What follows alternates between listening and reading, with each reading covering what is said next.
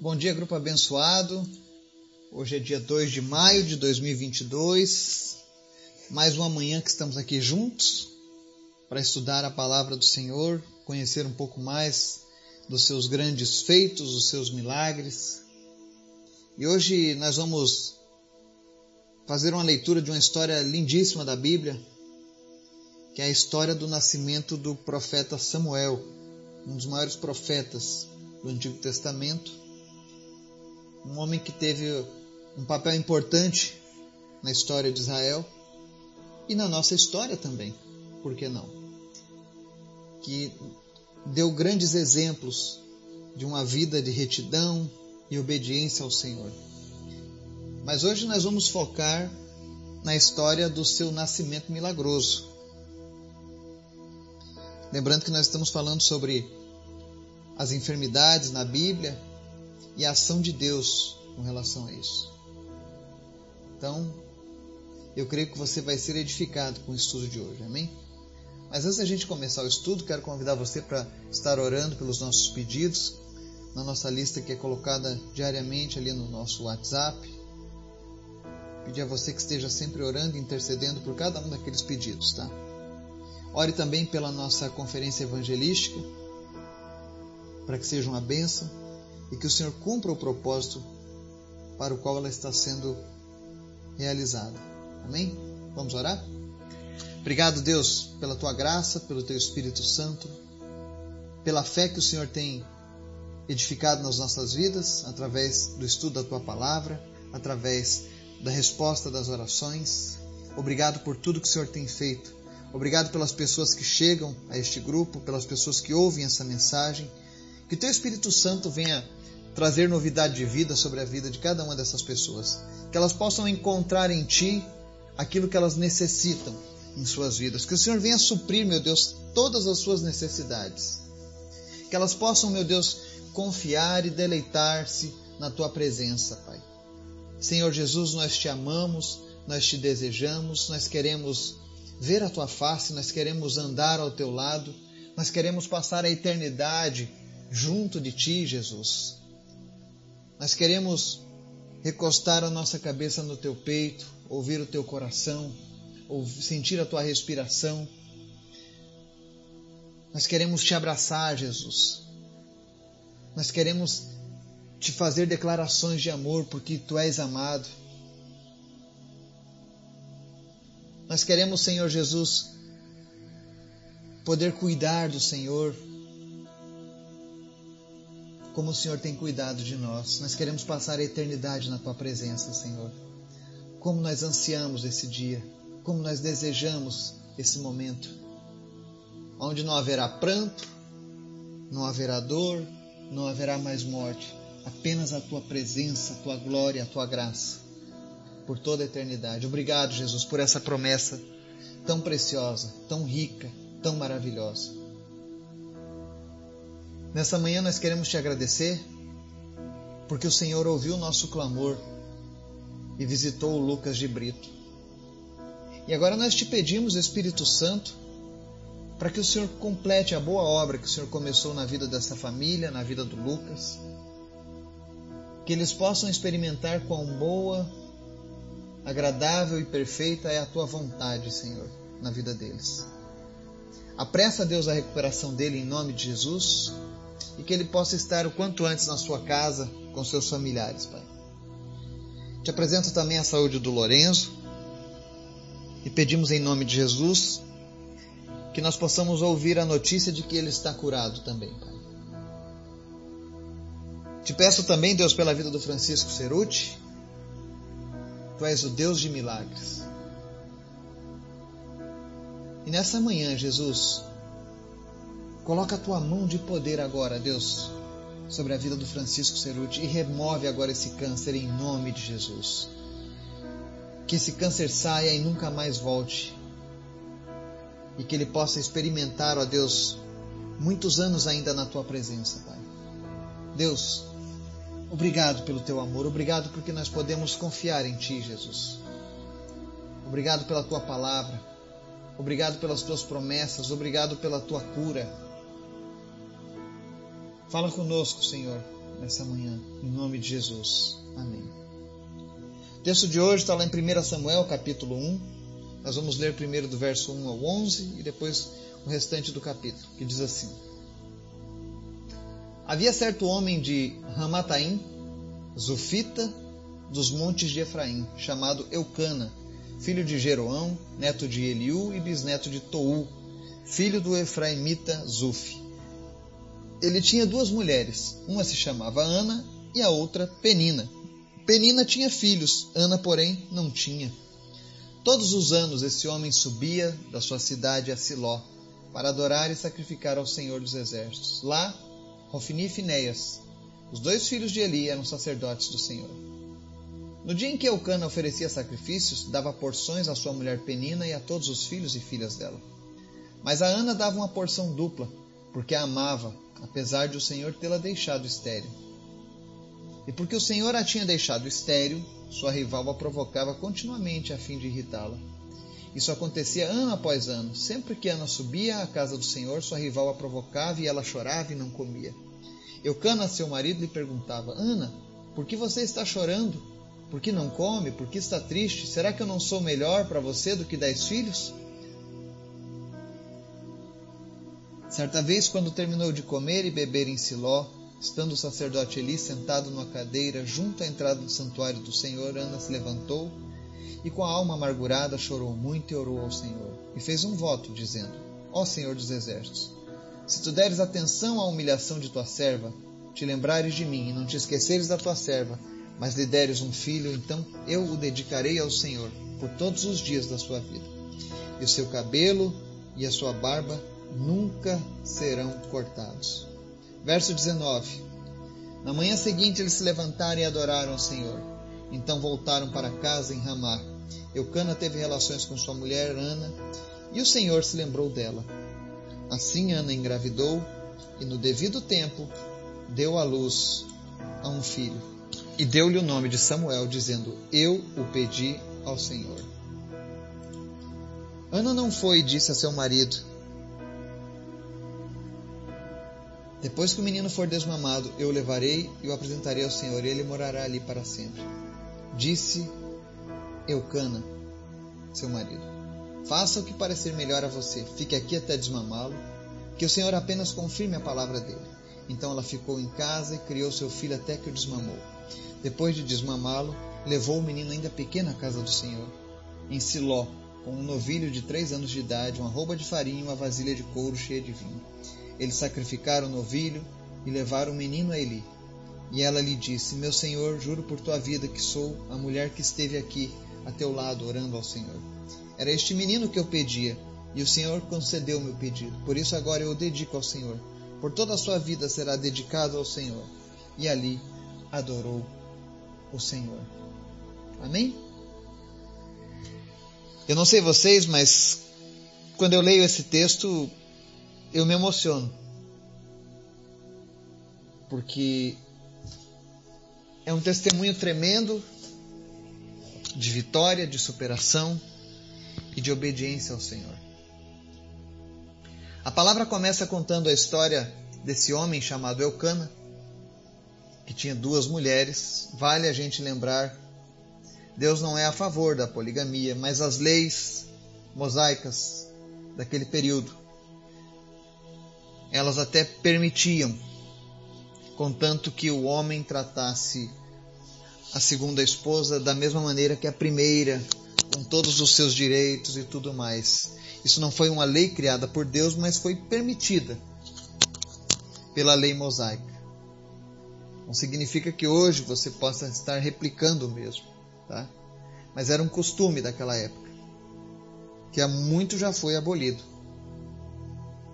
Mas esse homem tinha essas duas mulheres. Provavelmente Ana era sua primeira esposa e por conta da sua esterilidade ele casou com outra que lhe deu os filhos.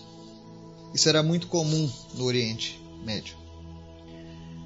Mas o que é interessante aqui é que nós estamos falando sobre enfermidades.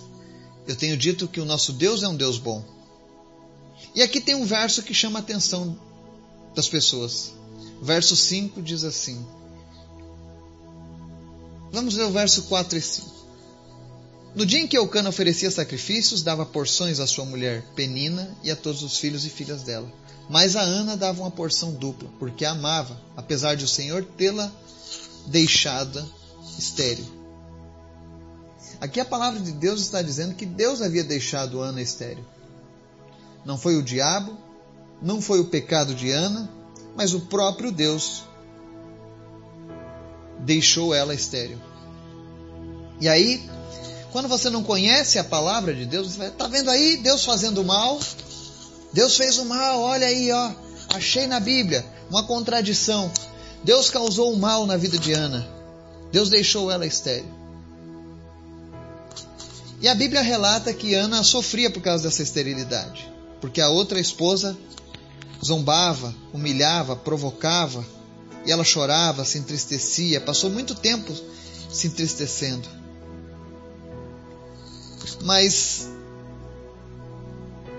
o que eu acho interessante nesse texto é que a Ana suportava todas essas coisas, mas o texto mostra que Eucana amava ela mais do que a outra esposa. Ainda que ela não tivesse dado filhos, o amor de Eucana era muito grande com Ana, ao ponto de ele dar uma porção dupla para ela.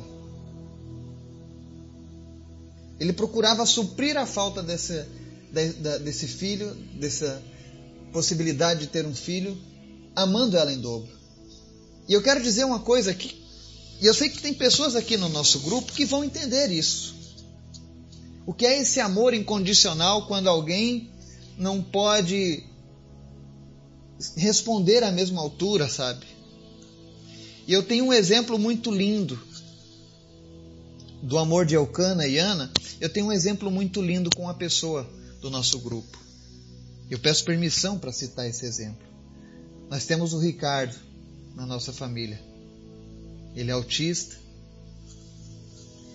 E todas as pessoas que se relacionam diretamente com ele o amam e o amam de uma maneira tremenda, de uma maneira especial. Eu vejo o amor que a, a avó, que a mãe, que as tias têm por ele que os irmãos têm por ele. Porque mesmo ele tendo essa condição de saúde, isso não fez que ele fosse menos amado do que os demais. Isso não fez que ele tivesse uma contribuição especial para a vida dessa família. Apesar das lutas e dos sacrifícios, assim como Ana. Ana sofria, Ana chorava, mas ela era muito amada. E nós vemos que na história de Deus aqui, Deus permitiu que Ana fosse estéril. Às vezes Deus vai deixar uma enfermidade, mas não significa que Deus tenha planos de sofrimento para essa pessoa. Quando Deus permitiu aquilo na vida de Ana, Deus não queria que Ana fosse uma mulher que sofresse. Aliás, se você analisar na Bíblia, nenhuma mulher começou estéreo e terminou estéreo. Nenhuma das mulheres que começou a sua história com esterilidade, morreram estéreis. Pelo contrário, tiveram filhos e filhas. Se tem alguém que é especialista com esterilidade, é Deus. E todas as vezes em que alguma mulher na Bíblia aparece sendo lembrada como uma mulher estéril, quando você lê a história, você vai ver que na verdade Deus estava traçando um caminho honrado, um caminho de glória na vida dessa pessoa. E geralmente os filhos dessas mulheres são pessoas que marcaram a história, como é a história que nós estamos lendo hoje. Então, eu vejo aqui quando Deus permite a enfermidade na vida de alguém, ou quando Ele mesmo adia o sonho de alguém, é porque Deus tem um grande propósito. Eu olho a esterilidade de Ana como Deus adiando um sonho. O sonho dela era ser mãe. E Deus estava adiando esse sonho. E a gente, quando está passando por esse momento, a gente às vezes não compreende o agir de Deus. E eu vou dizer para você algo que eu passei na minha vida. Eu lembro quando eu me casei, nós tínhamos planos, mas foram passando os anos e eu não tinha um filho. E eu desejava muito ter um filho. E eu olhava os pais com seus filhos e como eu desejava ter um filho. Mas por algum motivo a gente não conseguia. Eu lembro que a, a Vanessa ela sofria de um mal chamado endometriose. E isso impedia ela de ter um, uma gravidez. E a gente orava muito, a gente pedia muito a Deus. E eu lembro que uma época nós estávamos passando uma luta muito grande com a saúde, finanças, estava tudo acumulado. E a gente estava sem esperança. E eu fazendo a obra do Senhor e ela fazendo a obra do Senhor e, e nada de um filho. E um dia Deus usou uma pessoa, um homem de Deus, que orou por nós. Mas naquela oração já estava marcada por Deus. Porque ele deu uma palavra sobre a vida do meu filho. Ele disse: Olha, a partir de hoje, a tua esposa vai engravidar. O espírito de esterilidade que estava sobre a vida de vocês e que demonstrava essa esterilidade nas suas finanças está sendo retirado. E dias depois, nós tivemos a notícia de que teríamos o Miguel. E não foi só isso, Deus mudou a nossa vida naquele momento. Nós estávamos numa luta tremenda. E Deus nos deu um período de descanso, de refrigério através dessa promessa.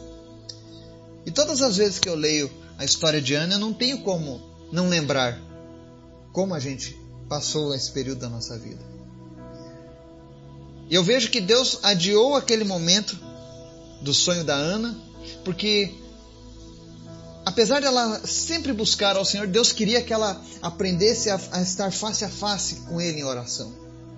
E a Bíblia relata que um dia Ana chega diante de Deus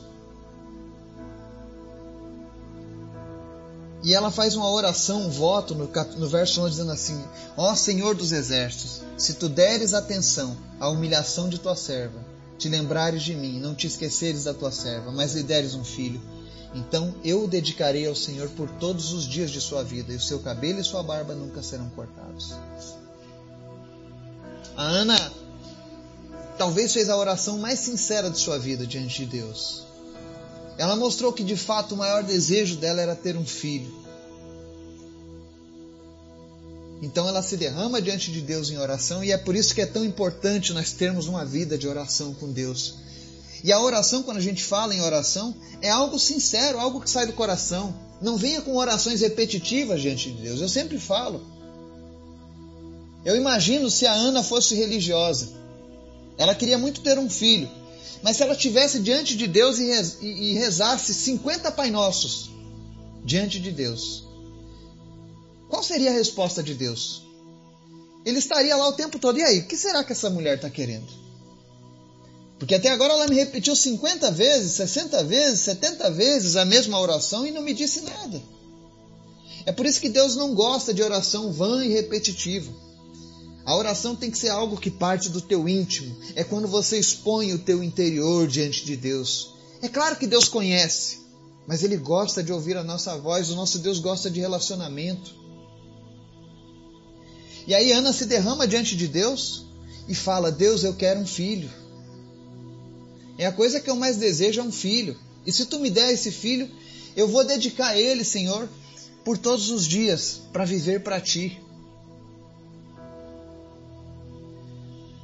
E aí Ana está dizendo para Deus: Olha, Deus, eu tenho um sonho, eu quero ter um filho. Mas se o Senhor realizar o meu sonho, eu quero consagrar esse sonho a Ti. Qual é o sonho que você tem pedido a Deus para que se realize? Ana tinha um sonho e quando ela recebeu esse sonho, a realização desse sonho, ela consagrou esse sonho a Deus. Ela, ela já contava com isso. Eu tenho sonhos diante do Senhor. Eu tenho sonhos com os meus negócios. E os meus negócios são consagrados a Deus. Deus conhece o meu coração, Ele sabe que quando Ele realizar o meu sonho, esse sonho já está consagrado a Ele. Assim como Ana. Então muitas vezes Deus vai permitir, Deus vai adiar o teu sonho, não é porque Deus não gosta de você, não é porque você pecou, não é porque o diabo está agindo na tua vida, mas Deus está tratando o teu coração. Deus está querendo que você compreenda como andar de maneira correta com Ele. E Deus quer usar os teus sonhos para abençoar outras vidas. Porque foi isso que aconteceu. Quando Ana engravidou, Deus realizou o sonho dela, mas Deus também nos deu um presente, que foi o profeta Samuel, que foi um homem de grande relevância na história bíblica. Um homem de muita sabedoria, um homem fiel ao Senhor. Um grande exemplo de como servir a Deus durante toda uma vida. Então consagre os teus sonhos a Deus. Porque muitas vezes o teu sonho pode não estar se realizando ainda, seja uma cura, seja o sonho de um negócio que não, não, não, se concretiza, porque Deus está esperando você se derramar diante dele e consagrar diante dele o teu sonho. Quantas pessoas às vezes estão enfermas e clamam: Senhor, me cura, Senhor, me cura, mas no íntimo do teu coração você não tem mudança. E Deus quer usar a tua vida Deus quer usar o, o resultado desse teu sonho realizado para transformar uma geração. Deus é bom, sempre bom. E se Ele permite que algo aconteça com você, é porque Ele tem um propósito. Talvez você ainda não tenha entendido o propósito de Deus. Quantos anos você acha que Ana passou até compreender que o que Deus queria de fato era que ela se derramasse diante dele e falasse: Deus, eu quero um filho, e se o Senhor me der esse filho, eu consagro ele a ti para que ele te sirva. E ela diz ali: o seu cabelo e sua barba nunca serão cortados, ou seja, ele era um nazireu, como foi aquele grande guerreiro do passado. Então ela estava dizendo: Deus, me dá um filho, e esse filho será teu.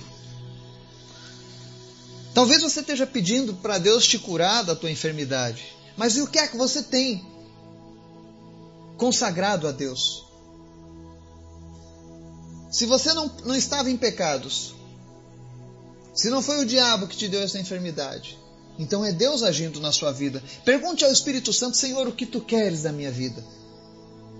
O que eu preciso, Senhor, para que este sonho se concretize na minha vida? O que é que está faltando da minha parte, Deus, para que o Senhor me abençoe por completo? Nós temos falado que nós temos um Deus que é um Deus bom, um Deus que ama, que ensina os seus filhos, educa os seus filhos, cuida dos seus filhos. Ana precisava desse momento, dessa sinceridade com Deus. O que é que você precisa fazer com Deus? A palavra diz que, nos versos 19, que após o encontro com Deus, onde ela se derramou diante da presença de Deus, ela teve relações com seu marido e Deus se lembrou dela. Todas as orações que você fez, os pedidos que você fez, Deus não se esquece disso. Mas ele tem um tempo certo, ele precisa que o propósito dele de fato esteja alinhado com esse sonho. Quando Ana alinhou o seu propósito com o propósito de Deus na vida dela, Deus se lembrou dela. Ela engravidou e deu à luz um filho. E a Bíblia diz que ela deu o nome desse filho Samuel, que significa eu pedi ao Senhor. Eu creio que tem pessoas que são estéreis, que estão ouvindo essa mensagem aqui hoje. E eu lembro que há uns 10 anos atrás, 12 anos atrás mais ou menos, eu estava pregando na igreja. E tinha um casal, pessoas maravilhosas, estavam naquele culto. E eles tinham uma história semelhante à nossa, eles também não podiam ter filhos. Tentaram de tudo e não podiam. E eles iam adotar uma criança. Porque eles entenderam que talvez aquela ali fosse o único meio de terem um filho. Eucana teve outra mulher para que tivesse o sonho dos filhos realizado. Eles iam adotar. Nada contra a adoção, tá, gente? Mas no dia daquele culto em especial, eu não sou dessas pessoas que gosta de de ficar falando, dando palpites. Eu não me sinto um profeta. Mas naquele dia Deus me deu uma revelação. durante o culto, durante a mensagem, Deus falou para mim: diga para eles que eu darei um filho para eles. E eu, muito tradicional, muito tímido, eu falei: Senhor, eu não vou falar isso. Eu estou diante de um púlpito, eu estou aqui para pregar a tua mensagem, eu não vou fazer isso. E Deus falou: fale. E lá do púlpito eu disse: Olha, tem um pessoal aqui, um casal, que está desejando um filho. E Deus está dizendo que vai abrir a sua madre, Deus vai te dar esse filho. E eu falei dessa maneira. E falei isso tremendo e temendo. Porque eu creio que talvez para mim o meu maior medo é um dia falar algo que o Senhor não disse em nome dele. Eu tenho muito medo disso. Eu jamais quero desagradar a Deus dizendo uma coisa que Ele não mandou dizer. E naquele dia eu fiz isso. E as pessoas ficaram achando meio estranho eu falar aquilo, porque não é do meu feitio, mas eu tinha que dizer aquilo que Deus me falou. E aconteceu que, de fato, Deus restaurou a madre dela e ela pôde ser mãe. Inclusive, a filha desse casal estudou com meu filho. estudou com ele. E todas as vezes que eu lembro, eu olho essa menina, eu me lembro dessa palavra que Deus deu. E talvez você hoje que está ouvindo essa mensagem deseje muito ter um filho. Você tem pedido a Deus e nada tem acontecido. Você não sabe qual é a causa da esterilidade. Se você tem andado com Deus, se você não tem andado em rebeldia com a palavra de Deus, mas você tem servido a Ele, ainda assim nada de respostas, lembre-se da história de Ana. Havia algo nela, apesar de toda a sua caminhada com Deus, que Deus estava requerendo dela. Pergunte ao Espírito Santo hoje o que falta. Entenda que nenhuma das mulheres da Bíblia continuou estéril. Todas elas. Ana, Sara e tantas outras, todas tiveram a esterilidade curada. E seus filhos foram grandes homens de Deus. Quem sabe Deus está preparando você para um momento especial. Quem sabe o filho ou filha que você vai ter vai ser alguém que vai marcar a, sua geração que vai trazer um renovo da parte de Deus para sua geração. Então não desista. Continue orando e peça a resposta de Deus, porque Deus respondeu a, oração de Ana. E lembre-se, consagre ao Senhor os seus planos, os seus sonhos, os seus projetos. Porque a partir do momento que Ana consagrou ao Senhor, que Ana foi sincera ao Senhor, ela pôde entender o propósito supremo. Eu imagino Ana na sua velhice vendo a história do seu filho Samuel, o crescimento e o impacto que Samuel causou naquela geração. E ela entendendo, Deus, como tu és bom. O Senhor me deu um filho que foi motivo de orgulho, tanto para o Senhor quanto para mim. Foi isso que aconteceu na vida de Ana. A Bíblia diz aqui no verso 22, para a gente encerrar o estudo, Ana não foi e disse a seu marido: Depois que o menino for desmamado, eu o levarei e o apresentarei ao Senhor, e ele morará ali para sempre. Ela não disse nunca para o marido dela qual foi o voto que ela fez a Deus. Mas no verso 23, o próprio marido disse para ela: Faça o que parecer melhor a você, fique aqui até desmamá-lo, que o Senhor apenas confirme a palavra dele. Então ela ficou em casa, criou seu filho até que o desmamou. Depois de desmamá-lo, levou o menino ainda pequeno à casa do Senhor em Siló com um novilho de três anos de idade, uma roupa de farinha e uma vasilha de couro cheia de vinho. Eles sacrificaram o novilho e levaram o menino a Eli. E ela lhe disse: Meu senhor, juro por tua vida que eu sou a mulher que esteve aqui ao teu lado orando ao Senhor. Era este menino que eu pedia e o Senhor concedeu-me o pedido. Por isso agora eu o dedico ao Senhor. Por toda a sua vida será dedicado ao Senhor. E ali adorou o Senhor. Ana realizou o seu sonho. Deus conseguiu realizar o seu propósito na vida de Ana e na vida daquela geração e nas nossas vidas. Porque mais uma vez Deus mostrou que tudo que ele faz é para o nosso bem. Ana cresceu diante de Deus. Ela entendeu o agir de Deus, a supremacia dos propósitos de Deus. E como Deus queria usá-la para abençoar ao seu povo. Que a gente possa ter esse pensamento. Se você entende que algo que você está passando está sendo causado por Deus, saiba. Deus nunca vai permitir algo assim só para o teu mal. Pelo contrário, é para o teu bem. É para bênção. É para crescimento. É para ensino. Então somente peça a Deus o discernimento sobre o que você está passando. E que nós possamos ter testemunhos como o de Ana. O nosso Deus é o Deus que cura a estéreo. O nosso Deus é o Deus que diz: os filhos são a herança do Senhor. Os nossos filhos são a herança do Senhor. É um presente, o dom da vida. Que Deus possa visitar cada pessoa. Que sonhos que estavam já prestes a morrer sejam ressuscitados hoje no coração de várias pessoas. Você que sofria de esterilidade e desejava ter um filho, que essa palavra tenha falado ao teu coração.